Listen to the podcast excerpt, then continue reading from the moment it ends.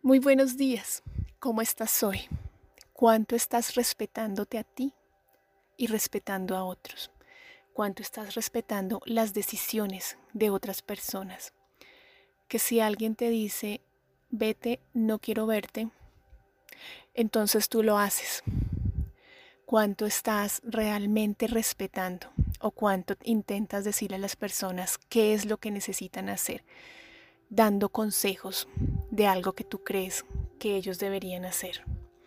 ¿Qué tal que hoy eres consciente de eso, de respetar las decisiones de los demás, así te gusten o no te gusten? Son sus decisiones, son sus elecciones.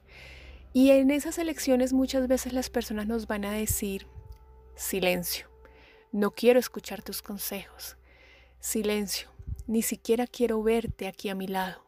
¿Estás respetando esas decisiones? A veces son dolorosas para nosotros. A veces no es tan rico que nos digan, un ser amado que nos diga, es que no quiero verte, vete que estoy molesto y prefiero estar solo. Y entonces intentamos, intentamos decirle, pero ven, pero tranquilo, pero ven, te invito un café, una cerveza, lo que sea.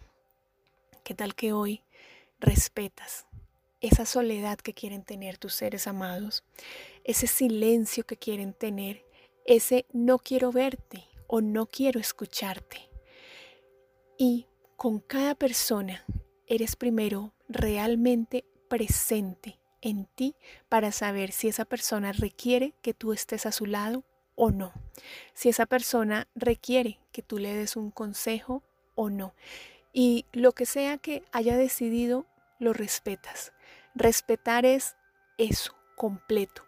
No decirle, yo te respeto tu opinión, pero no la comparto porque es que yo haría tal cosa. Respetar es sí y seguir, no atormentarte con sus decisiones. Eso es realmente respetar, porque a veces decimos, sí, claro, yo, yo te respeto, pero tal cosa. Entonces realmente no es un respeto porque indirectamente estás tratando de cambiar esa decisión de esa persona.